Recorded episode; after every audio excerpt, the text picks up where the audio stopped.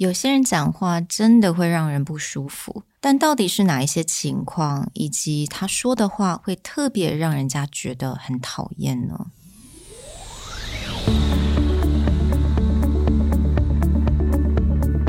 Hello，欢迎来到 Executive Plus 主管与沟通力的 Podcast。I'm Sherry, an educator, certified coach, and style enthusiast. 我相信专业有效的沟通是语言跟逻辑的完美结合。And I'm Nick, a startup consultant, corporate trainer, and late night gaming junkie. I believe great communication requires the right mindset and solid frameworks. 我们希望带给大家职场英语的技能、跨文化沟通技巧与其他能帮助您成为出色领导者的工具。Join us each week as we share our experience, research, and methodologies to take your communication and language skills from good to great.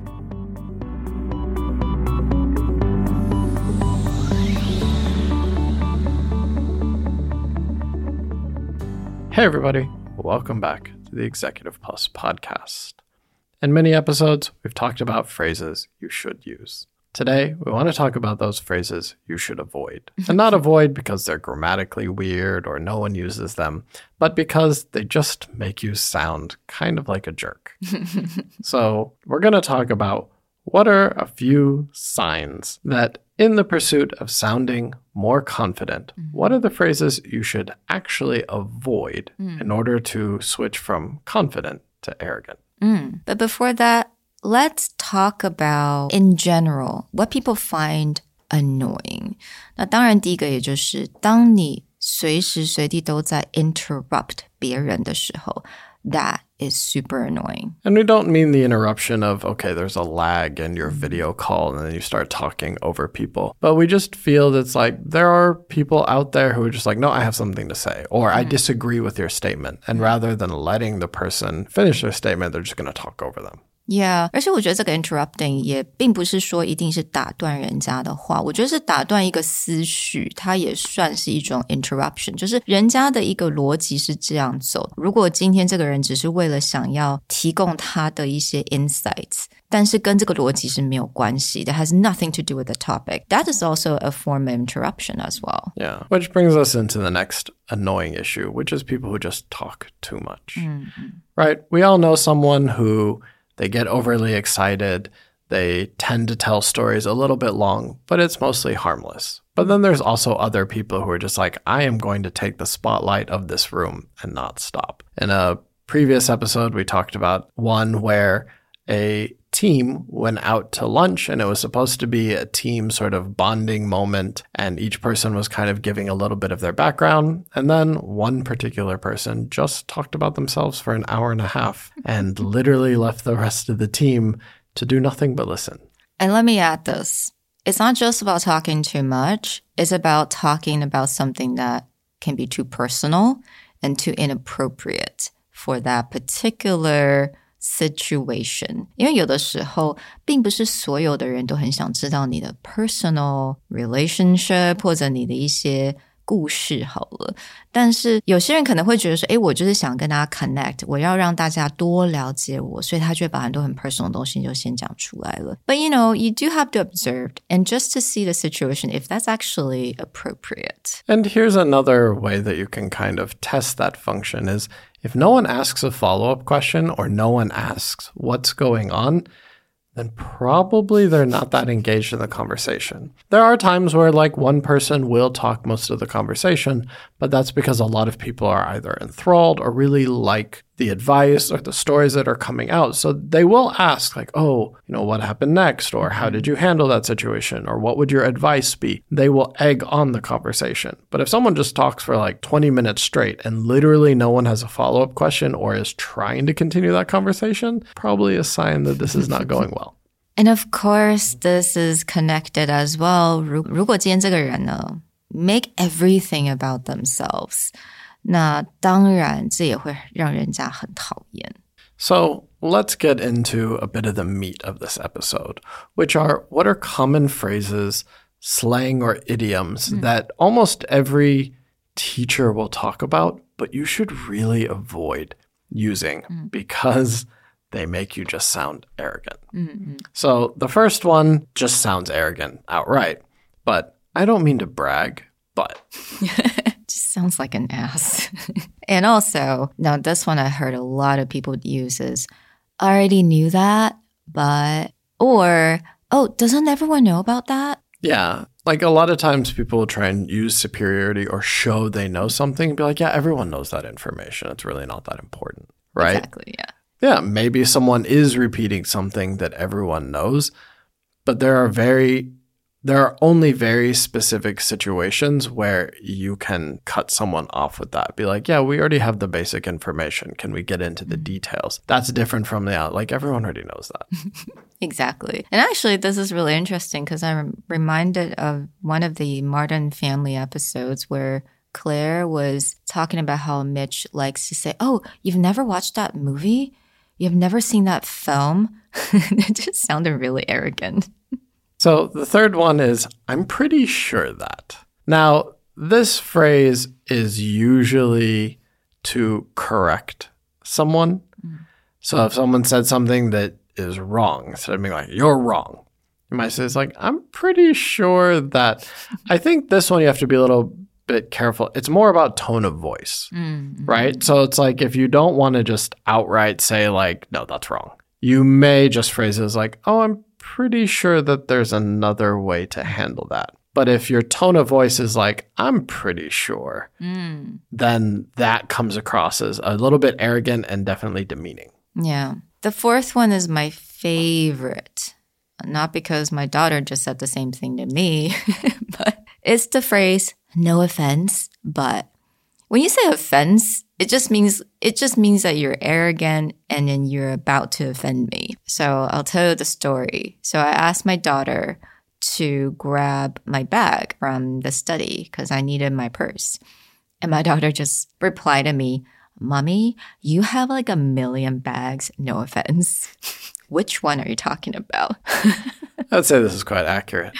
Definitely, there's if anyone starts a sentence with no offense, mm. whatever they're gonna say is offensive, or don't get mad. You know, it's the same oh, as someone's like, "Don't get mad," but this is gonna make you mad. Yeah, th- those are horrible phrases to use. Don't ever use that to your boss because they're gonna get mad. They're gonna get offended even before you started the sentence. No, for number five, I think this is in general, we just have to be a little bit careful. 也就是常常你的句子开头如果是 I，我觉得有的时候在团体当中，it's always better to use we, not I. But if you overuse I, it just seems like you are the one that did everything.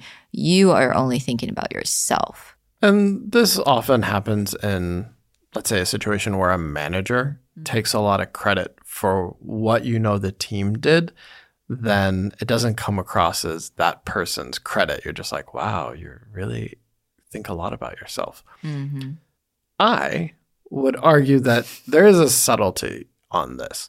For example, if there's a situation where someone is asking for advice and you want to clarify that this is not going to work for everyone, but it's how you handle it, then you can just be like, here's a situation and this is how I have handled it in the past, mm. but you may want to think about if this works for you. Then you can use that sort of first person narrative when giving advice. But there are situations where it's like, let's say someone is asking for advice on how to fix a problem.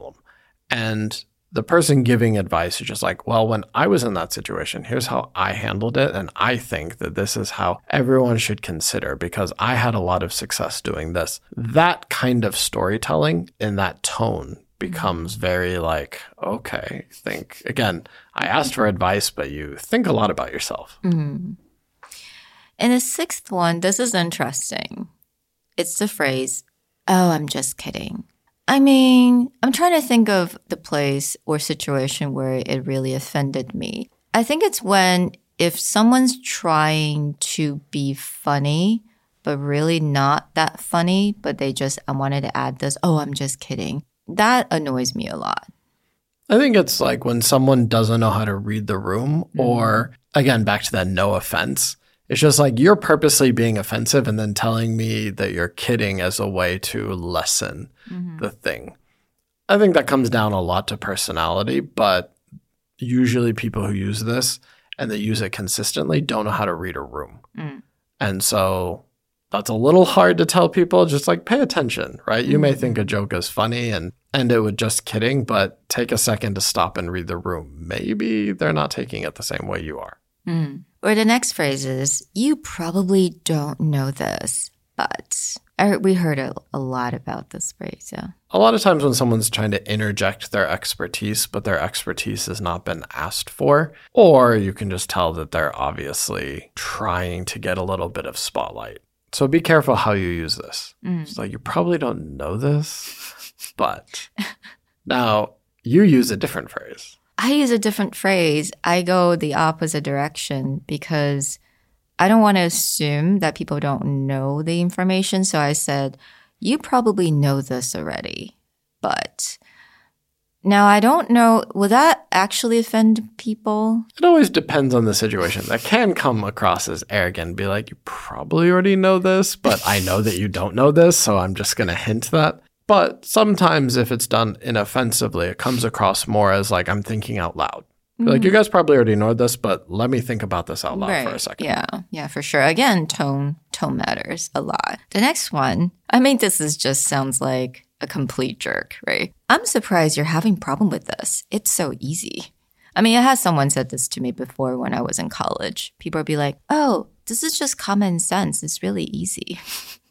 Yeah. Again, your common sense does not make it other people's common sense. There are people who are very academically inclined mm-hmm. and there are mm-hmm. people who are street smart. So you just have someone switch places with you, you may find that what is common sense or easy is not the same. The only time that I would say you can use this phrase is if you're very good at being sarcastic. So let's say like as a team, you just finished a challenge and it, you know, took hours of work and everyone's tired. I would probably say something and be like, man, I can't believe this was so difficult. It was such an easy problem to solve, guys.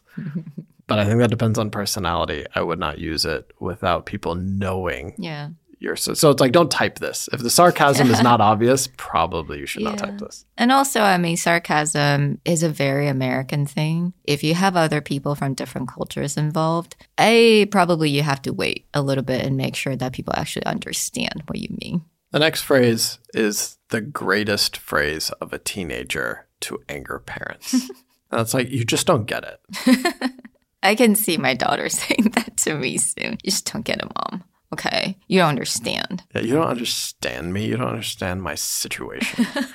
like, okay, if you want to get punched in the face, continue using this phrase. That's when you use, you don't talk to me like that or anyone, right? yeah. The last one, again, I think is very situational. It's a very it depends phrase, on tone of voice. But if I were you, I'd. Yes. I've heard this phrase coming from someone really close many, many times. Do you feel it is very angry and infuriating? But again, because I understand your personality, I understand that the sarcasm, and then, you know, you do kind of have a fatherly figure in the team, and so it's okay.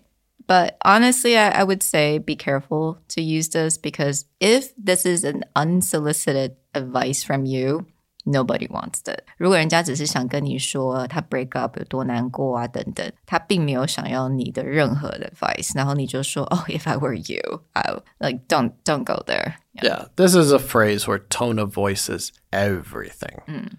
So you know the way that Sherry says, like, if I were you, then that's just like my idea is better than your idea. Mm. I often use the phrase, and I said this earlier in the episode, is like, if I were in the situation, here's how I would handle it. Mm. And I usually use this phrase to clarify. If someone asks me for advice, I don't want them to assume that my pathway is the correct answer. It's just how I've handled things in the past. But tone of voice matters completely. And then again, you can very quickly get into the sarcasm piece, be like, okay, well, if I were you, I would not touch the hot stove because, yeah, reasons. You mean for a child? Well, some people touch hot stoves in their situational life, right? Exactly. Like, don't play with fire. Yep. If I were you, just don't play with the fire.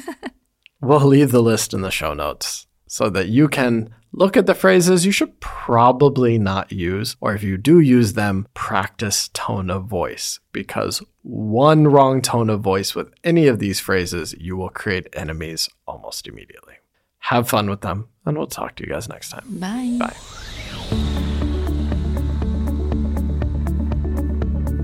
The Executive Plus podcast is a Presentality Group production, produced and hosted by Sherry Fang and Nick Howard. You can search us on Facebook, 主管英文 Executive Plus.